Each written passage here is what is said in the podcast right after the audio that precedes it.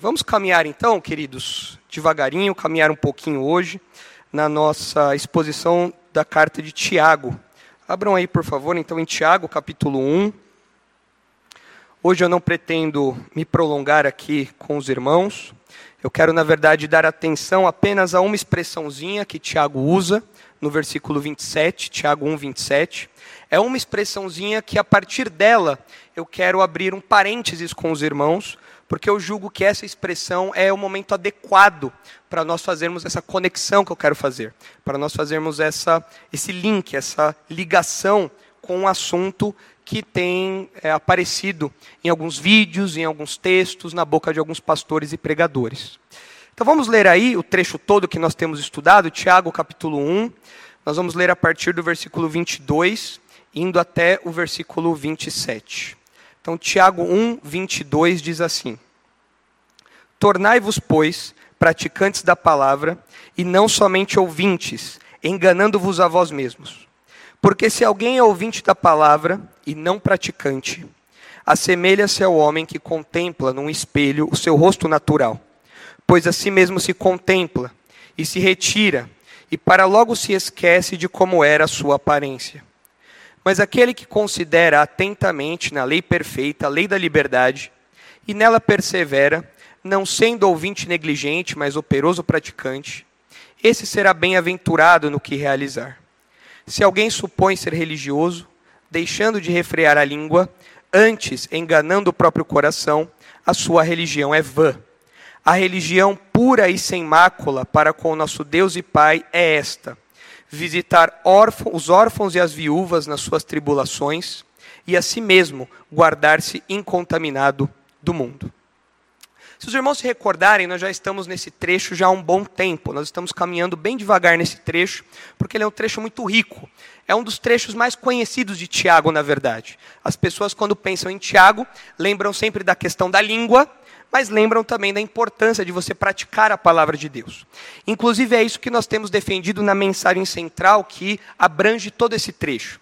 Nós temos falado que acolher a palavra de Deus envolve praticá-la e não apenas conhecê-la.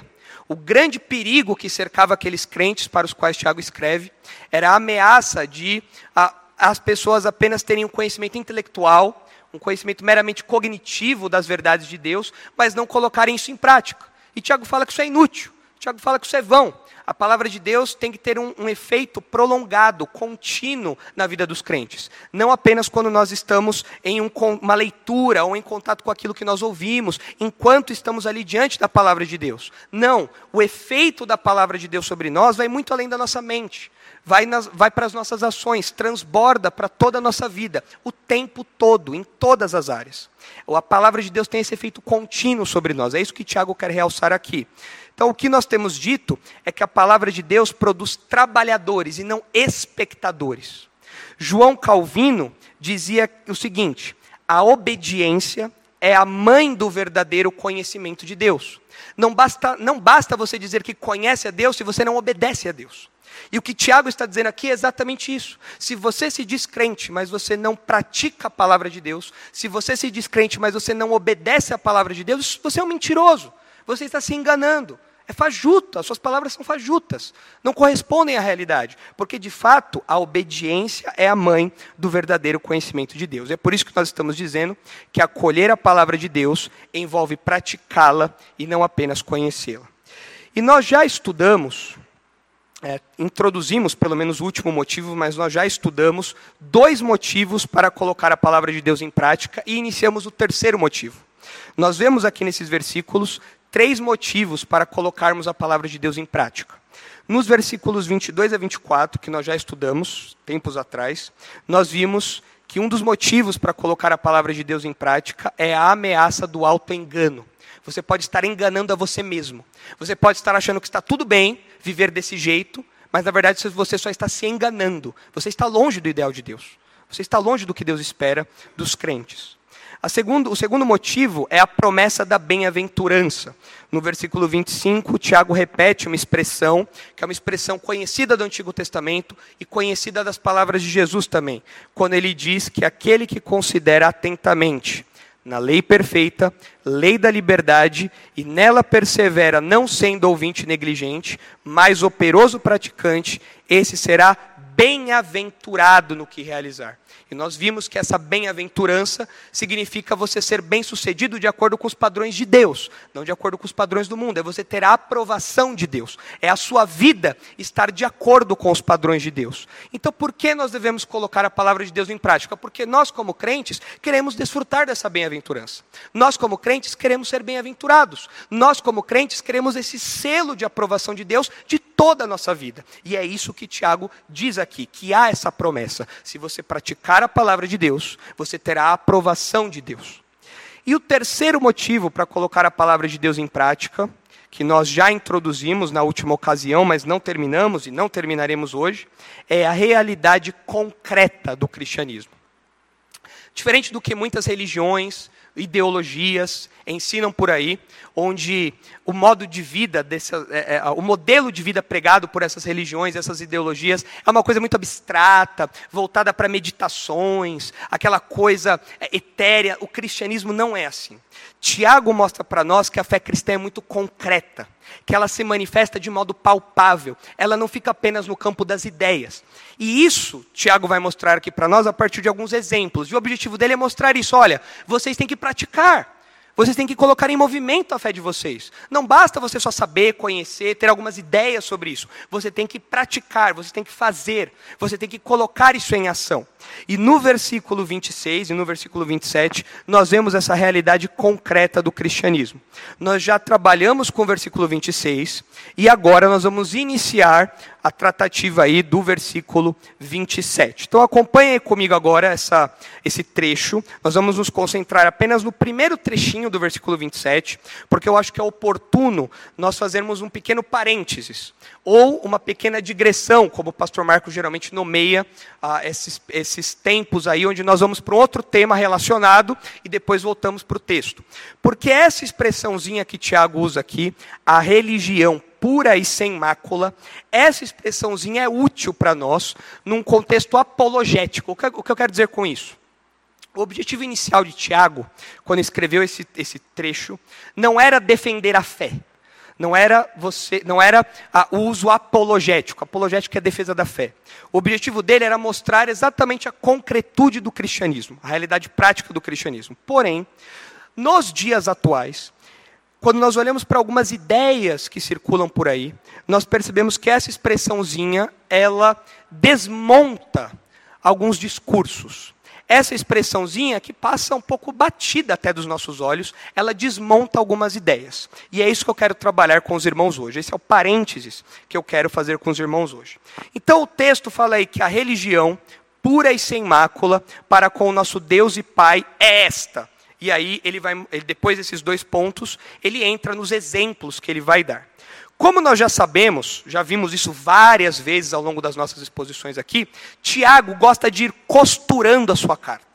Ele, como bom escritor, como bom conhecedor da literatura de sabedoria do Antigo Testamento, Provérbios, Eclesiastes, ele vai costurando os assuntos. E como que ele vai costurando os assuntos? Ele vai repetindo palavras. Então, de um versículo para o outro, ele termina com uma palavra e começa o próximo versículo com a mesma palavra. E assim ele vai dando sequência ao seu pensamento e vai costurando os assuntos. Se os irmãos olharem para os versículos 26 e 27, os irmãos perceberão com muita facilidade qual é a palavra que Tiago está usando aí para fazer essa costura. Qual é a palavra aí? No finalzinho do versículo 26, ele usa a palavra religião, certo? No versículo 26, no começo, ele já falou de religioso. Agora, no versículo 26, ele fala de religião. E no versículo 27, ele começa como? Falando de religião de novo. Então, ele está costurando. Ele está costurando isso daí. A mesma palavrinha que aparece aí, é isso que ele está fazendo, nos versículos 26 e 27. E o objetivo de Tiago, como eu já disse nesses versículos, é combater a ideia de que adorar a Deus, uma adoração verdadeira a Deus, se restringe apenas a ter conhecimento de Deus, algo apenas intelectual. O que ele quer deixar claro é que a verdadeira adoração envolve mente e mãos, não é uma coisa e outra. Tiago não está promovendo um tipo de ativismo cristão. Tiago não está, não está promovendo apenas ações. Ele quer ações enraizadas numa fé. Mas essa fé tem que produzir ações. Não é uma coisa ou outra, é uma coisa e outra. É isso que ele está querendo promover aqui. Isso fica claro porque a palavrinha que ele usa, que nós já estudamos inclusive essa palavra no versículo 26, quando ele fala sobre religioso ou religião, quando ele usa essa palavrinha, essa, esse termo, essa palavra está associada a expressões externas de religiosidade. São os atos de alguém como expressão da sua devoção. Se você é devoto de alguém, você faz algo para aquela pessoa, para aquele Deus, para aquela divindade. Se você adora a Deus, você faz algo para Deus. Se você presta culto a Deus, isso é um ato de adoração. São atos externos. Você vai até algum lugar, você faz alguma coisa. São essas, essas ações externas que Tiago está pensando aqui quando ele, ele coloca essa palavrinha religião. Ah, ele não está pensando apenas naquilo que nós fazemos aos domingos não é apenas adorar a Deus no sentido de vir à igreja e isso aqui ser um, um ato cultico, não é isso. Tiago está pensando de modo mais abrangente. Quando ele fala aqui de religião, desses atos externos, concretos, públicos que nós fazemos, ele está pensando em toda a nossa vida. Tudo que nós fazemos é um ato de adoração. Toda a nossa vida é um constante ato de adoração a Deus. E Tiago aqui quer englobar tudo. Evidência disso é que ele fala sobre o controle da língua, ele fala sobre o amparo aos necessitados, ele fala sobre a nossa pureza pessoal. Então, Tiago está pensando em tudo quando ele usa essa expressãozinha de re religião aqui, essa palavrinha aqui. No judaísmo, onde Tiago está inserido ali, e era, ele sendo judeu conhecia isso muito profundamente. Quando nós pensamos em religião, religiosidade, nós nos lembramos de expressões religiosas, expressões públicas, expressões externas disso, nos rituais, nos sacrifícios, nas idas ao templo, nas festas de Israel, mas isso assume uma, um, um, tom, uma coloração mais coletiva. E Tiago aqui está focando no indivíduo. Mas mesmo no judaísmo existia um aspecto pessoal, um aspecto individual da expressão religiosa. Qual era essa expressão? Você tinha a oração, não é à toa que Jesus ensinou como orar. Não façam como os fariseus que oram para serem vistos, não façam isso. Porque no judaísmo, uma das expressões de piedade, uma das expressões de religiosidade era a oração. Existe também o jejum. Na, na, mesma passagem ali em que Jesus fala da oração, ele fala do jejum também, criticando essa expressão ah, do, dos fariseus. Quando nós olhamos para o mesmo trecho ali, nós vemos a caridade também. Jesus ensinando como dar esmolas, como ajudar os outros. Então, tudo isso era expressão dessa religião, da religiosidade. Esses atos de devoção que não são apenas coisas que acontecem dentro de nós, são coisas que vêm para fora. É isso que Tiago está pensando aqui. É nessa, são nessas ações que Tiago tem em mente, essas coisas que nós fazemos. E ele usa essa palavra para enfatizar isso. A nossa religião, ela é prática. A nossa fé, ela é prática. Ela se expressa em atos de devoção a Deus. E quando nós olhamos para as constantes críticas que Deus faz no Antigo Testamento aos sacerdotes, aos falsos profetas, aos falsos judeus, e quando nós olhamos para as críticas que Jesus faz no Novo Testamento aos a mestres da lei, aos fariseus, nós percebemos que existe uma vida religiosa que é falsa.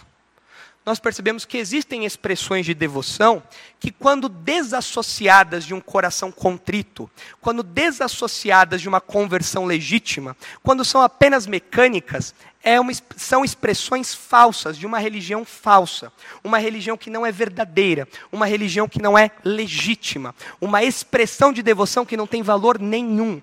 Mas aqui, e essa vida religiosa vazia é reprovável a Deus, é claro. Deus critica isso o tempo todo no Antigo Testamento, visto ali os erros, os abusos, as negligências do povo. Mas aqui, no versículo 27, nós temos Tiago apresentando para os seus leitores a prática religiosa correta. Como é que o crente age de modo prático em sua devoção, de modo a agradar a Deus?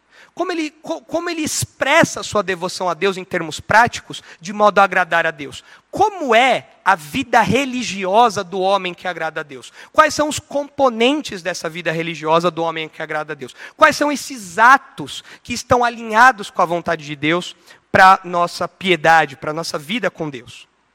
Então, aqui ele apresenta para nós a prática correta.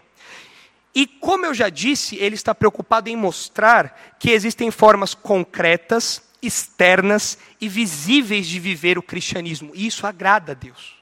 Isso é a religião verdadeira. E aqui ele classifica, ou ele qualifica essa religião verdadeira como sendo pura e sem mácula. Essas duas palavras nós, nós não temos dificuldade em entendê-las. Na verdade, aqui nós temos uma endíades. Os irmãos já sabem o que é uma endíades. É um recurso literário onde o autor usa de duas palavras para falar de um mesmo conceito. Então, lá em Gênesis, é o exemplo mais comum que nós temos, a terra ser sem forma e vazia. É uma expressão. Ah, quando nós vemos Pedro falando que somos peregrinos e forasteiros, é, uma mesma, é o mesmo conceito por meio de duas palavras. E aqui, quando ele fala de pura e sem mácula, é a mesma coisa, é uma endíades. Nós temos um conceito por meio de duas palavras.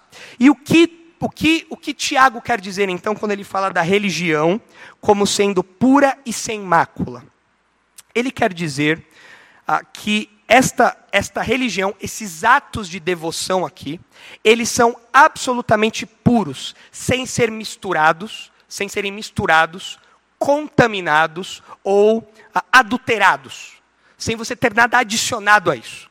Só que no contexto cultico, no contexto do culto, que é a, a, expressãozinha que Tiago está usando aqui quando ele fala de religião, nesse contexto cultico, onde essas palavras, onde essa indíades pura e sem mácula está conectada, essa, essa expressãozinha no contexto cultico, ela diz respeito a um ritual puro e sem culpa. Note, lembrem do Antigo Testamento, em que para se aproximar de Deus, as pessoas elas tinham que estar cerimonialmente puras. Você não podia se apresentar diante de Deus de qualquer jeito. Você tinha algumas restrições. As mulheres, durante alguns dias, elas não podiam participar das cerimônias. Os homens, quando faziam algumas coisas, também não podiam participar das cerimônias. Havia uma série de regras cerimoniais que a, a, apontavam para a santidade de Deus, para a necessidade de preservação de pureza do povo de Deus. E tudo isso aí estava relacionado a esse cerimonialismo, a, ao cuidado ritual da coisa. Como eu vou me apresentar diante de Deus de modo puro, sem culpa, sem mácula, sem mancha. Essa era uma preocupação constante no culto levítico. E aqui, trazendo isso para o contexto que Tiago está pensando das nossas vidas, parece que Tiago ah, quer mostrar que esta religião pura e sem mácula é, são aqueles atos, é aquela realidade, são expressões que habilitam alguém a viver de modo agradável a Deus. E isso se expressa de modo concreto e, portanto, é algo que nós temos que buscar. Peraí, eu quero que a minha vida seja agradável a Deus. Eu quero realmente que toda a minha vida seja marcada pela pureza e não tenha mácula. Eu quero que a minha vida, os meus atos, sejam absolutamente puros. Que toda a minha vida seja um ato de adoração a Deus, sem nenhum tipo de mescla, sem nenhum tipo de, de, de adulteração, sem nenhum tipo de mistura. Eu quero isso para a minha vida. Então Tiago fala: ok, é isso que você tem que querer mesmo. Todos os seus atos de devoção têm que ser assim, para que então você apresente uma adoração pura, uma adoração agradável a Deus. E toda a sua vida seja marcada por isso. Todas as suas ações sejam marcadas por isso. É isso que Tiago quer nos transmitir aqui.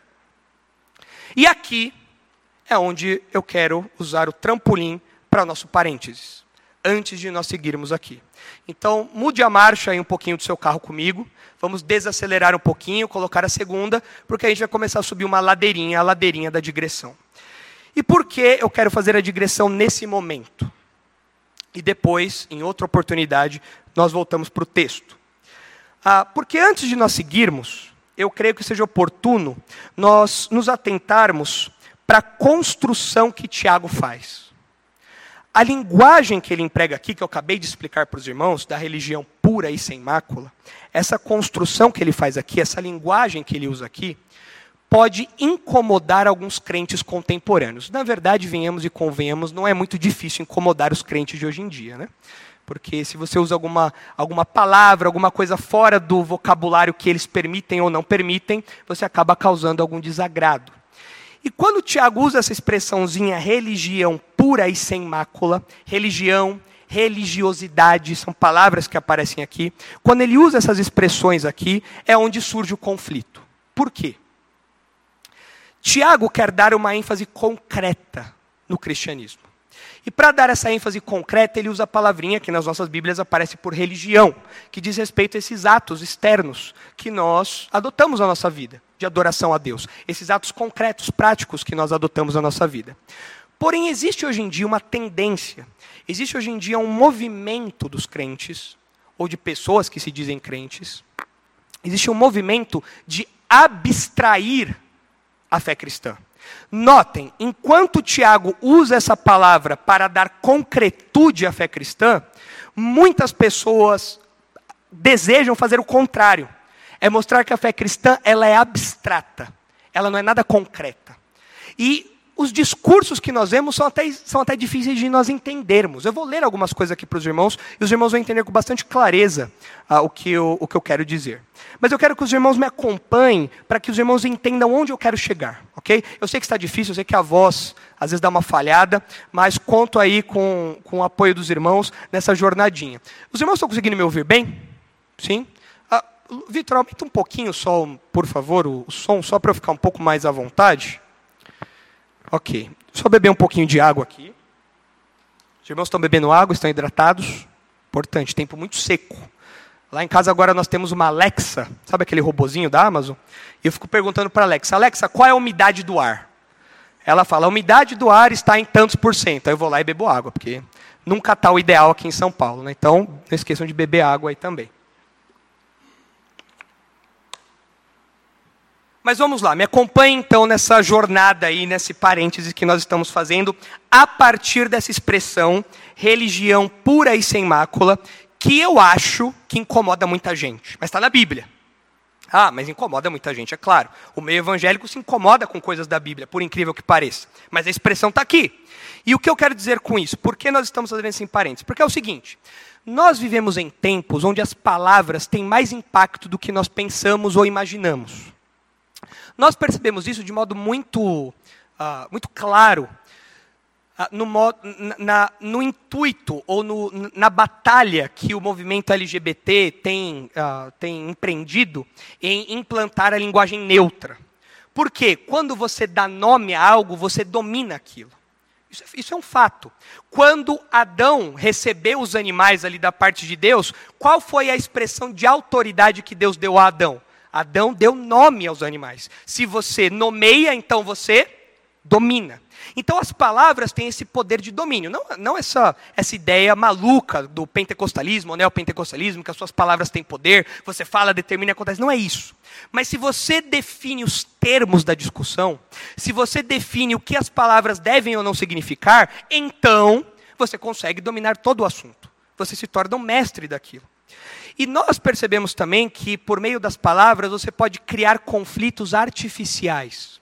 Você pode criar conflitos que não existem, que só existem na cabeça da pessoa. Mas você articula aquilo por meio de palavras e a pessoa fala: olha, uma coisa é oposta à outra, quando na verdade não é. E isso acontece com a palavra religião. É a palavra que Tiago usa aqui. Ele repete três vezes essa palavra aqui. Ele está falando sobre isso sobre esses atos de devoção. Ele usa aqui a palavra religião.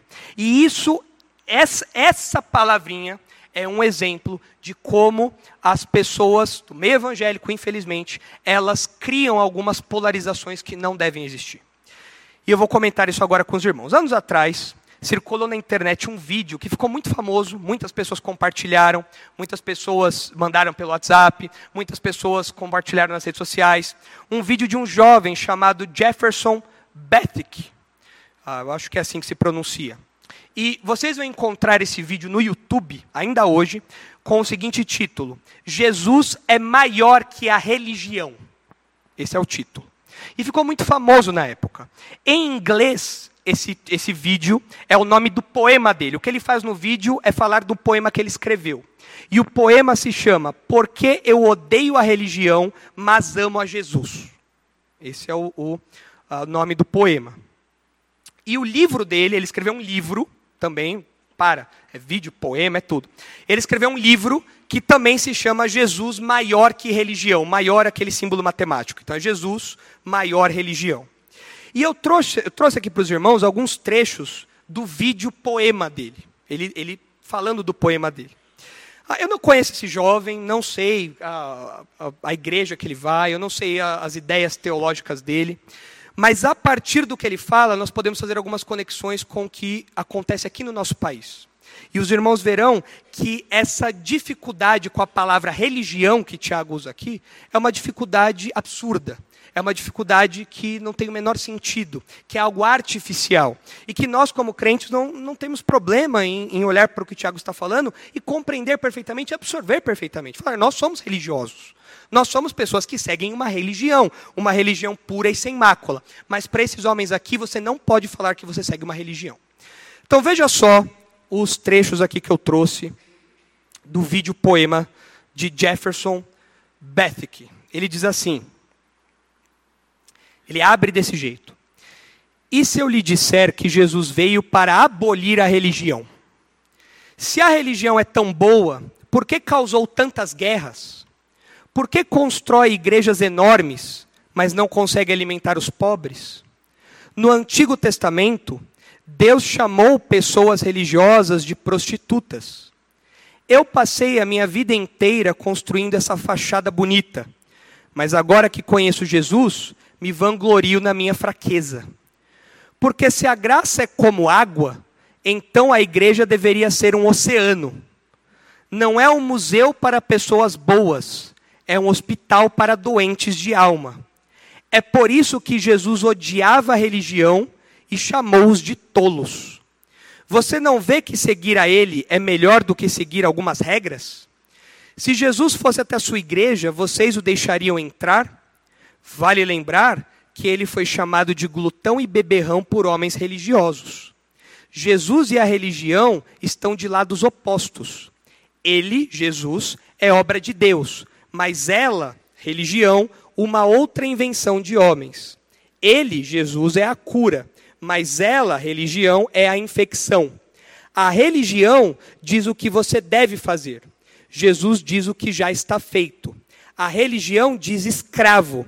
Jesus diz filho. A religião coloca você em uma prisão, enquanto Jesus liberta você. A religião te deixa cego, mas Jesus faz você ver. E é por isso que a religião e Jesus são coisas tão diferentes. E aí? Amém? Os irmãos, os irmãos perceberam algumas sutilezas do que ele falou? No primeiro momento, talvez você tivesse curtido, compartilhado, falado, tá certo, é isso mesmo. A religião aprisiona, não é? Você vê um monte de pessoa vivendo por meio de regrinhas. Isso é errado, isso é escravizante. Jesus não compactua com isso, pelo contrário. Jesus, quando veio, libertou as pessoas dessas regrinhas todas. Então, é verdade, Jesus odeia a religião. Bom, a crítica dele, ao que parece, pelo que eu li em outros materiais dele também, parece que ela é inicialmente focada em pessoas que se dizem cristãs, mas vivem apenas de aparência e buscam a salvação pelos próprios méritos. Isso que talvez poderia ser chamado de religião. Mas nós sabemos que isso é uma falsa religião. Agora, quando ele não coloca o adjetivo falsa, quando ele diz que Jesus é contra a religião, sobra alguma religião fora disso? Religião acaba sendo qualquer, qualquer, ah, qualquer expressão cultica, qualquer conjunto de valores teológicos. Tudo isso daí, essas regras de vida, de moral, tudo isso acaba indo para o mesmo cesto. Ele jogou tudo fora.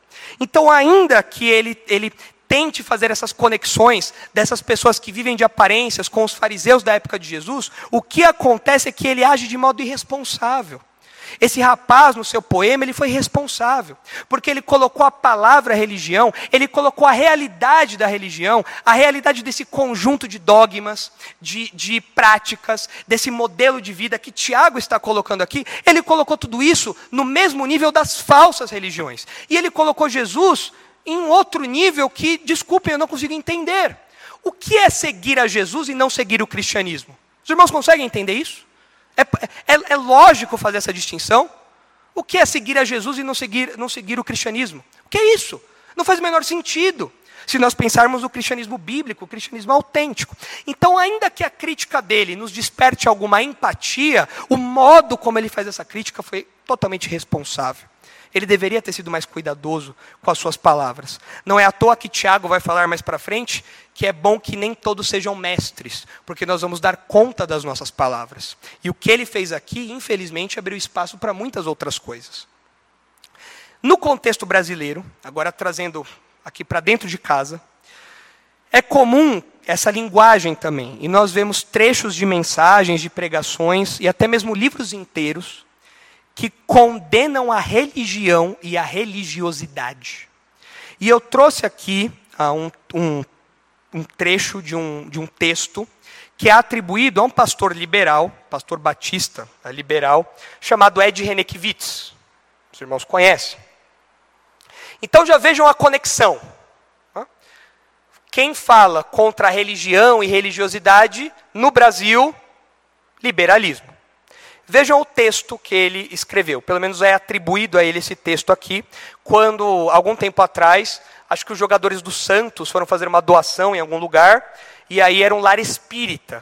E aí alguns jogadores que se diziam crentes não quiseram entrar ali para fazer a doação. E aí, movidos por essa indignação e tudo mais, algumas pessoas eh, se levantaram contra essa atitude, e inclusive Ed Renekiewicz. Então o texto dele diz assim, prestem atenção aqui nos trechos que eu vou ler. Os meninos da vila pisaram na bola, mas prefiro sair em sua defesa. Eles não erraram sozinhos, fizeram a cabeça deles. O mundo religioso é mestre em fazer a cabeça dos outros. Por isso, cada vez mais, me convenço que o cristianismo implica a superação da religião. E cada vez mais me dedico a pensar nas categorias da espiritualidade, em detrimento das categorias da religião. Os irmãos entenderam isso? Nem eu. A religião, mas ele vai explicar um pouco mais para frente. A gente vai entender onde ele quer chegar. A religião está baseada nos ritos, dogmas e credos, tabus e códigos morais de cada tradição de fé. A espiritualidade está fundamentada nos conteúdos universais de todas e cada uma das tradições de fé. Então, notem as associações que ele faz aqui. A religião, que é horrível, que é má, que é cruel, tirana, ela está associada a ritos, dogmas, credos, tabus e códigos morais. Bom, nós como crentes, nós temos um código moral? Temos. Nós como crentes, nós temos dogmas? Temos. Nós como crentes, nós temos ritos? Nós temos rituais? Sim. Nós celebramos a ceia, nós batizamos, são ritos. Agora, para o Ed Renekiewicz, isso é religião. E religião é algo mal. Espiritualidade não. Por quê? Porque espiritualidade está fundamentada nos conteúdos universais. O que é isso? Ele vai explicar, vamos lá. Quando você começa a discutir quem vai para o céu e quem vai para o inferno, ou se Deus é a favor ou contra a prática do homossexualismo, ou mesmo se você tem que subir uma escada de joelhos ou dar o dízimo na igreja para alcançar o favor de Deus, você está discutindo religião. Nós já vimos que religião, não. ok? Quando você começa a discutir se o correto é a reencarnação ou a ressurreição, a teoria de Darwin ou a narrativa do Gênesis, e se o livro certo é a Bíblia ou o Corão, você está discutindo religião. Quando você fica se perguntando se a instituição social é espírita, kardecista, evangélica ou católica, você está discutindo religião. O problema é que toda vez que você discute religião, você afasta as pessoas uma das outras, promove o sectarismo e a intolerância. A religião coloca de um lado os adoradores de Alá, de outro lado os adoradores de Javé e de outro lado os adoradores de Jesus. Agora vem aqui o pulo do gato, a explicação dele. Porque até agora a religião é horrível. Hã? Tiago usou uma palavra aqui que ele não podia ter usado. Falar de religião? Não. Tiago, está errado. Tinha que usar espiritualidade. Não, ele usou religião. Claro que o contexto de religião que o Ed Renekiewicz está pensando aqui tem um, tem um histórico que não tinha nos dias de Tiago, mas a questão vai, é, vai além disso. Não é só a etimologia da palavra. Olhem agora o que ele diz. Mas quando você concentra sua atenção e ação, sua praxis, em valores como reconciliação, perdão, misericórdia, compaixão, solidariedade, amor e caridade, você está no horizonte da espiritualidade, comum a todas as tradições religiosas. E quando você está com um coração cheio de espiritualidade, não de religião, você promove a justiça e a paz. Os valores espirituais agregam pessoas, aproximam os diferentes, fazem com que os discordantes no mundo das crenças se deem as mãos no mundo da busca da superação do sofrimento humano, que a todos nós humilha e iguala, independentemente de raça, gênero e, inclusive, religião. Entenderam o que ele fez aqui?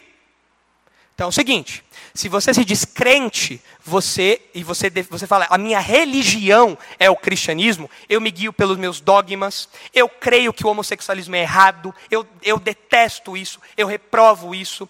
Se você defende ah, os valores tradicionais conservadores bíblicos, se você rechaça a teoria da evolução e defende o relato bíblico, se você faz isso, você é um religioso.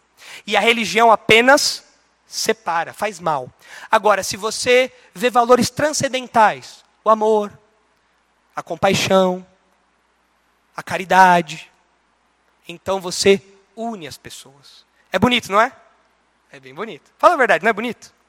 É lindo, olha que bonito isso daqui. Olha que coisa linda. Dá vontade de falar amém, não dá? Cuidado. Você tem vontade de falar amém, tem um sério problema aí, porque o que ele faz aqui, notem, esse discurso, tanto do, daquele autor americano, como do Ed Renekiewicz, esse discurso é comum em vários lugares, e via de regra, ele tem algumas características. Os irmãos podem notar isso. Em primeiro lugar, nós percebemos que a estratégia é focar em pecados praticados pelos crentes dentro da igreja, afinal de contas, existe pecado dentro da igreja, não é? Então você foca nos pecados, geralmente, geralmente ligados ao preconceito, por exemplo, racismo, acepção de pessoas, esse tipo de coisa. Você identifica esses pecados dentro da igreja e você então classifica a religiosidade como sendo isso. Então, ser religioso significa ser racista. Ser religioso significa ser preconceituoso. E você fala, não, a igreja como instituição ela é racista, mas a igreja seguidora de Jesus não. A igreja liberta das amarras da religião não. Ela segue a Jesus e aí é só amor. E aí não tem nenhum problema disso. Essa é uma característica delas. Outra característica dessa, desses ataques é, é você atacar é você ir contra as chamadas regras da igreja. Quais são essas regras? Bom, nós sabemos que existem regras que são erradas. Por exemplo, mulher não pode usar, eh, mulher não pode usar calça, só pode usar saia. Isso é errado, não é? Essa regra não tem sentido nenhum. Mulher pode usar calça, saia, não tem problema. Desde que seja decente, não tem o menor problema. Agora, essas regras, muitas vezes, são coisas mais sutis. Coisas do tipo assim, por exemplo, olha, é, nós, na nossa igreja, nós defendemos que mulheres não podem ser pastoras. Ah, é uma regra da religião. Não é assim que a banda toca. Isso é religiosidade vazia. Isso é um sepulcro caiado. Ah, isso daí não tem nada a ver. Então, essas regras são regras convenientes para a ideologia deles. Mas eles se apegam a isso, eles chamam isso de religião. E dando esse lado negativo aí para isso. E eles dizem, como nós vimos nos dois textos aí, fica claro, né? Que a religião aprisiona enquanto Jesus liberta. E aí as pessoas olham para as críticas que Jesus faz aos fariseus e falam: tá vendo? Olha lá, você seria um fariseu. Você acha que homens divorciados não podem ser pastor na igreja? Não, negativo. Você seria um fariseu, você não entendeu. Você não entendeu a essência da coisa. Você não entendeu a essência do ensino de Jesus. Você tem que abstrair. Isso aí te aprisiona. Jesus, na verdade, liberta. Ah, então nós percebemos essa, essa tendência, essa ênfase aí. E qual é o principal objetivo disso? Desse discurso? É criar um cristianismo moralmente frouxo. Porque aí se a religião aprisiona e a religião tem esses limites, a, o cristianismo tem limites. O homossexualismo é errado, é um limite. Mulheres não podem ser pastoras, é um limite. Agora, se você fala que tudo isso é religiosidade, e você fala que isso aprisiona e Jesus liberta, o que acontece com os limites? Nada. Você pode fazer absolutamente tudo. Jesus te libertou para você fazer o que você quiser. Olha que lindo. Isso, para o Ed Renekiewicz, é espiritualidade. Você pode dar o seu dinheiro para uma entidade espírita, você pode sair abraçado com um, um, pai de santo, falando estamos juntos na causa. tranquilo, é espiritualidade, porque a religião só te aprisiona, a religiosidade só te aprisiona. A questão é que o Novo Testamento não defende essa visão. E o texto que está diante de nós mostra que existe sim uma religião verdadeira. E não é errado, você não precisa ter medo de usar essa palavra. É uma palavra que está aqui. E ela quer dizer o que ela quer dizer. Que nós nos devotamos a Deus, que nós nos comprometemos com o Senhor, que a nossa vida é um ato de adoração e é regida por Ele. As nossas ações práticas são ditadas pelos dogmas da nossa fé. As nossas ações práticas são ditadas pela palavra de Deus. O que Ele fala que é errado, é errado. O que Ele fala que é certo, é certo. Ele fala para eu não fazer, eu não faço. Ele fala para fazer, eu faço. O Novo Testamento não lida com essas categorias que criaram aqui. Inclusive, se os irmãos olharem nos versículos 26 e 27, a gente percebe um contraste que existe em toda a Bíblia, em toda a história da humanidade. Existe a verdadeira religião, que é uma só, é o cristianismo, verdadeiro, bíblico, e o resto é tudo falsa religião. Se você se levanta contra as falsas religiões, dizendo que elas aprisionam, que elas escravizam. Então você está certo. Agora, se você fala que religião é um rótulo, que o que importa é conhecer Jesus, você não entendeu nada do Novo Testamento. Olha os versículos 26 e 27. Olha o uso que Tiago faz dessas palavras. Ele fala no versículo 26 que existe uma falsa religião, uma religião que desagrada a Deus, um conjunto de práticas que desagradam a Deus. Ele fala que a religião da pessoa que se diz cristã, mas não controla a língua, essa religião é vã.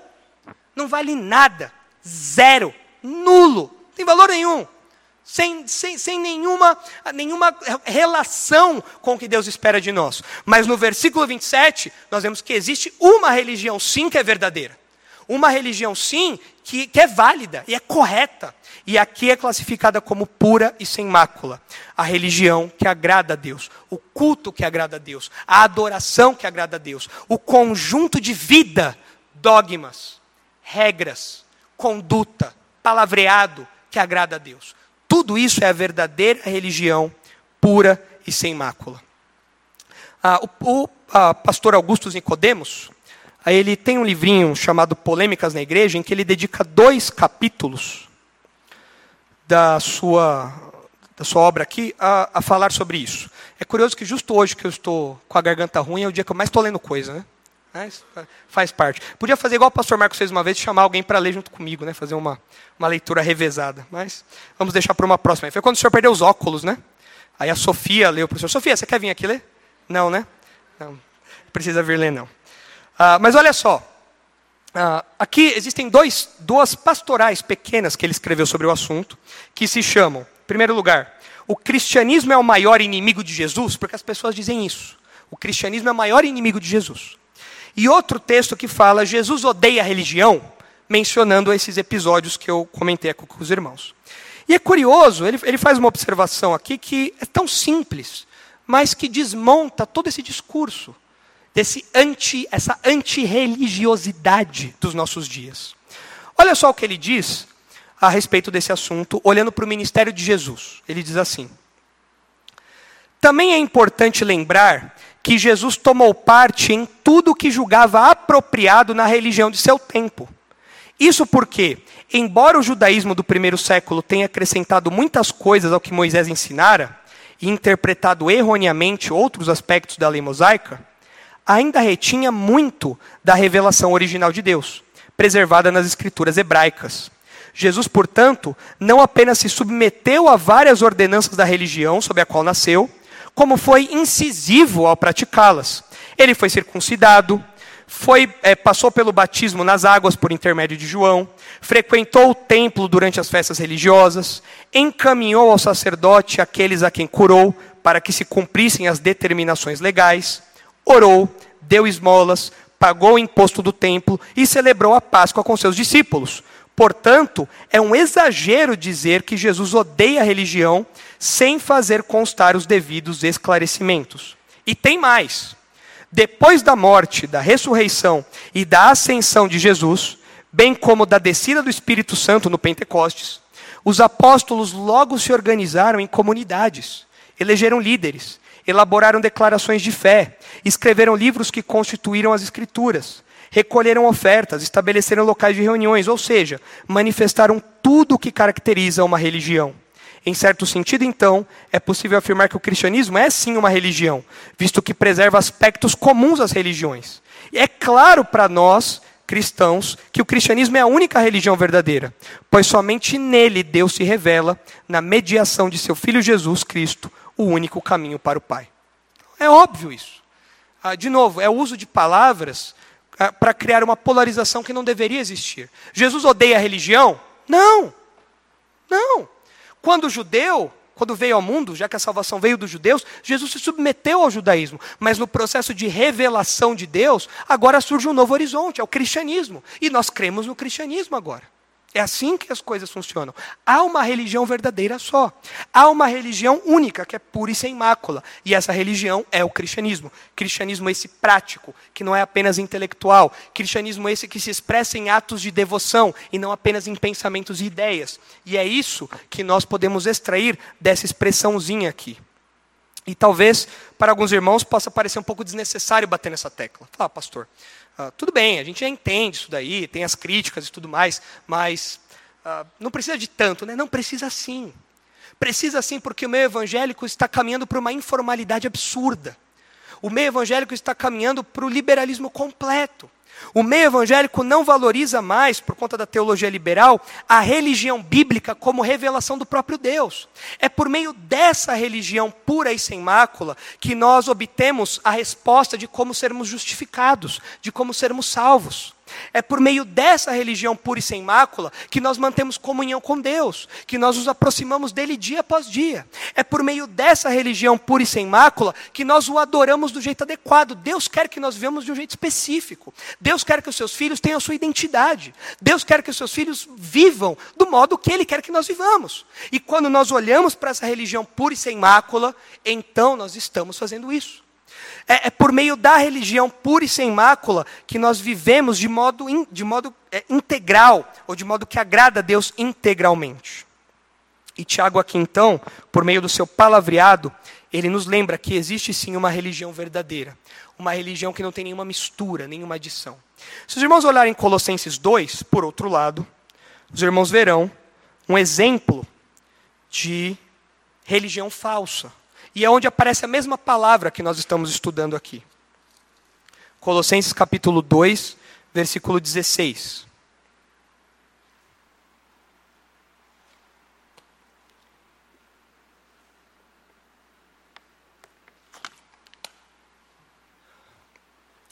Colossenses 2,16 diz assim: Ninguém, pois, vos julgue por causa de comida e bebida ou dia de festa, ou lua nova, ou sábados. Porque tudo isso tem sido sombra das coisas que haviam de vir, porém o corpo é de Cristo. Ninguém se faça árbitro contra vós outros, pretextando humildade e culto dos anjos. É a mesma expressãozinha que é traduzida ali por religião. Ou seja, eram atos de devoção dedicados aos anjos. Era uma religião angelical. Certo? Isso daqui, é, isso é Paulo fala, não não se dobrem esses homens que prestam cultos a anjos, que têm uma religião fundamentada nessas ideias. Baseando-se em visões, enfatuados, sem motivo algum na sua mente carnal, e não retendo a cabeça da qual todo o corpo, suprido, suprido e bem vinculado por suas juntas e ligamentos, cresce o crescimento que procede de Deus. Você vê aqui então um exemplo de falsa religião. Como você identifica uma religião que não é pura e sem mácula? Como você identifica essa religião? É só você ver se ela tem misturas. E quais são as misturas que aparecem aqui? Você vê aí. É você julgar alguém por comida, não pode comer bacon. Não pode mais comer bacon. Por dias, não pode trabalhar no sábado. Tem algum grupo que faz isso? Tem, né? Então, é uma, o Adventismo é uma falsa religião? É. É uma falsa religião. E quem apoia o Adventismo está apoiando uma falsa religião. E tudo que, tudo que Paulo apresenta aqui em Colossenses, ah, mesmo que tenha aqui, ele fala no versículo 18, pretestando humildade e culto aos anjos, tudo isso daí é falsa religião.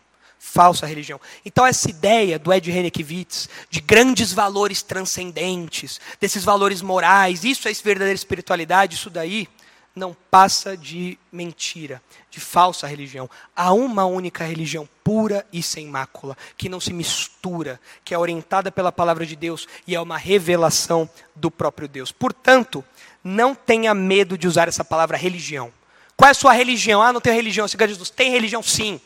Se você é crente, você tem a religião cristianismo, você é seguidor de Jesus Cristo, você seguia pelos dogmas da fé, você seguia pela palavra de Deus, você obedece ao que o seu Senhor manda, você tem uma religião sim. Ah, mas religião, a religião aprisiona, Jesus liberta. Para com isso, isso é um trocadilho bobo de palavras, nós não podemos ceder a isso. As palavras foram criadas por Deus e Deus dá o significado que Ele quer as palavras, não o homem dá o significado que Ele quer as palavras, é Deus que dá o significado. E religião significa que nós temos sim um conjunto de fé, de obras, de práticas, um modelo que nós seguimos, nos submetemos e vivemos. E nós somos sim, somos então sim, seguidores de Jesus, sendo religiosos, cristãos, no sentido mais puro e sem mácula da palavra aqui.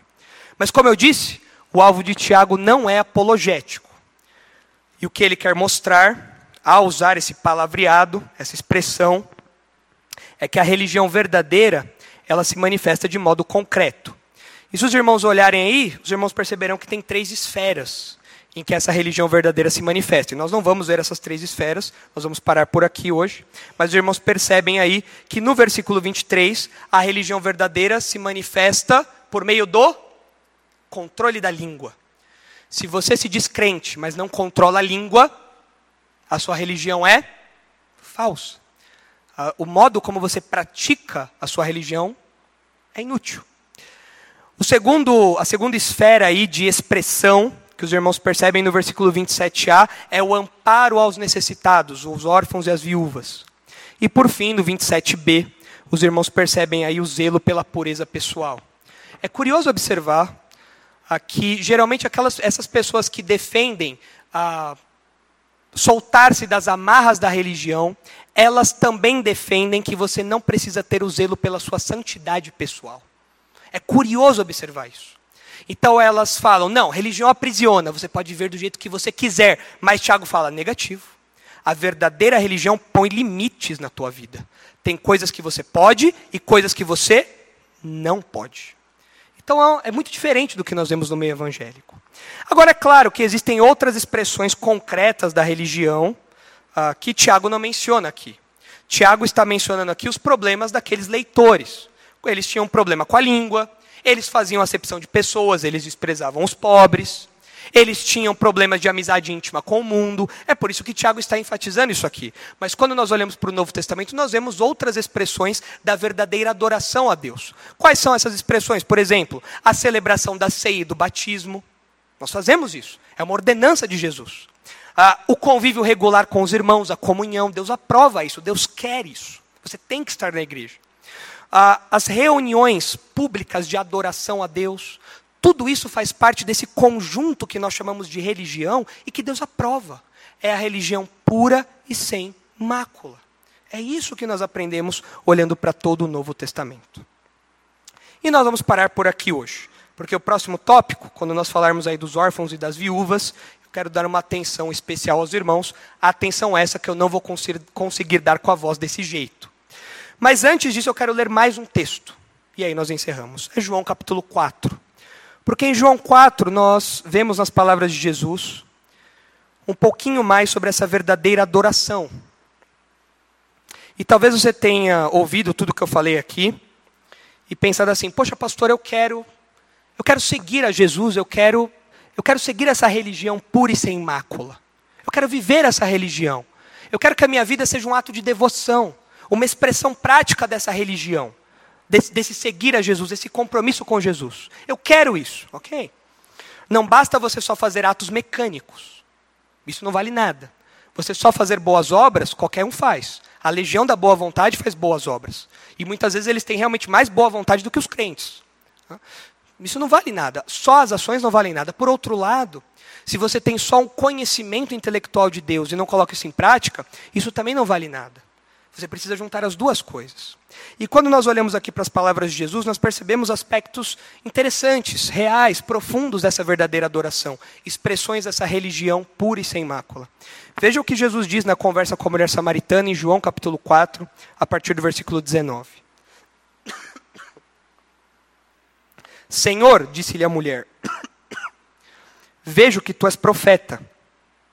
Nossos pais adoravam neste monte. Vós, entretanto, dizeis que em Jerusalém é o lugar onde se deve adorar. E de fato, até o retorno, até a vinda de Jesus, até o momento em que Jesus nasceu, Deus havia instituído um lugar para adoração. Mas os samaritanos, eles tinham próprios lugares de adoração. Isso era errado. Naquele momento, Deus tinha instituído a religião com com um, dos, um desses aspectos sendo um lugar específico de adoração. E a mulher estava em dúvida.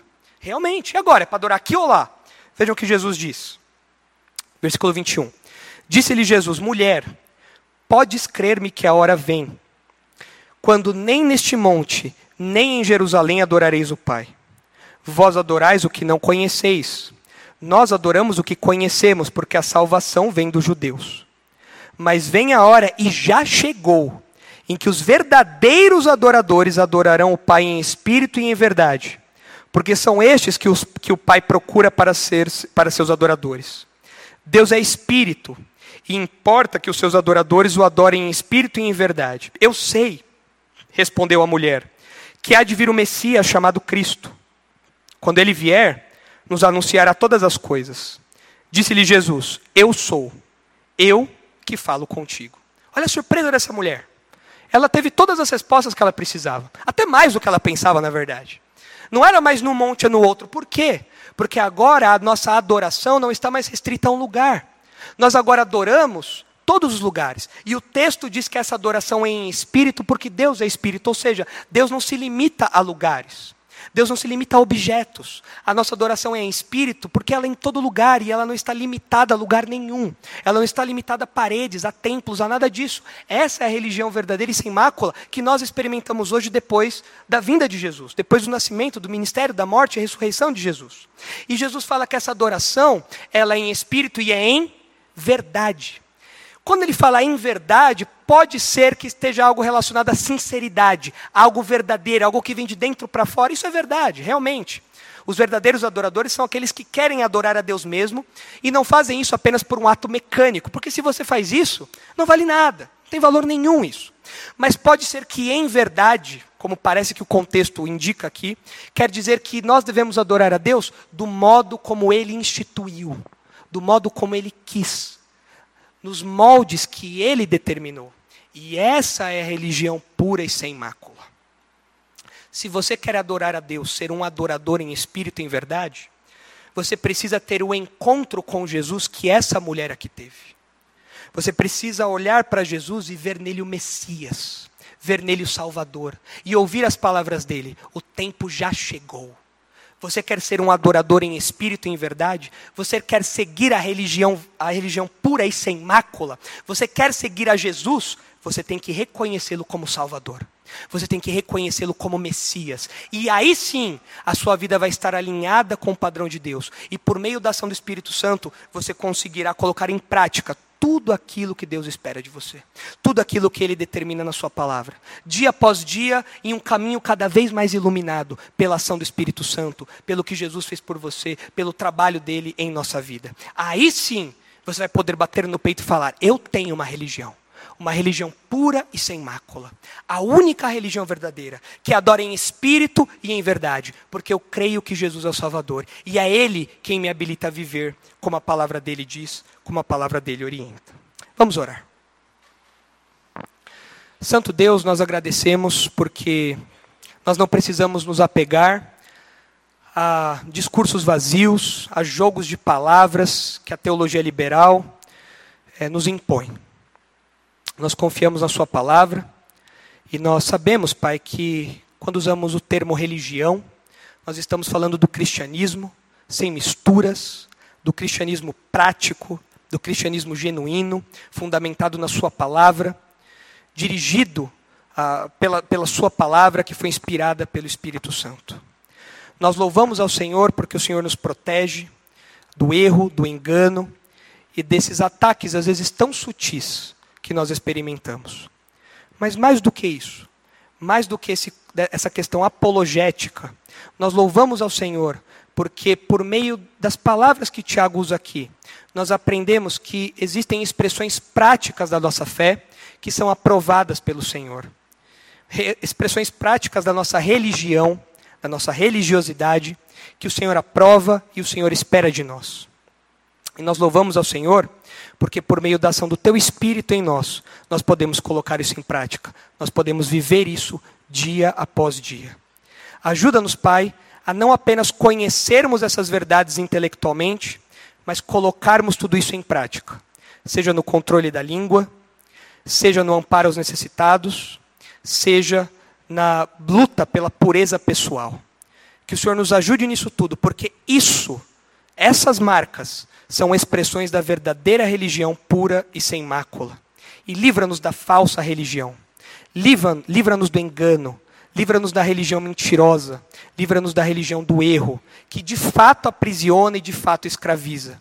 E que nós nos apeguemos a Jesus Cristo, aquele que é o centro da nossa fé, o alvo da nossa fé, objeto da nossa fé, objeto da nossa religião, do nosso culto, da nossa adoração, da nossa vida. E é em nome dele que nós oramos agradecidos. Amém.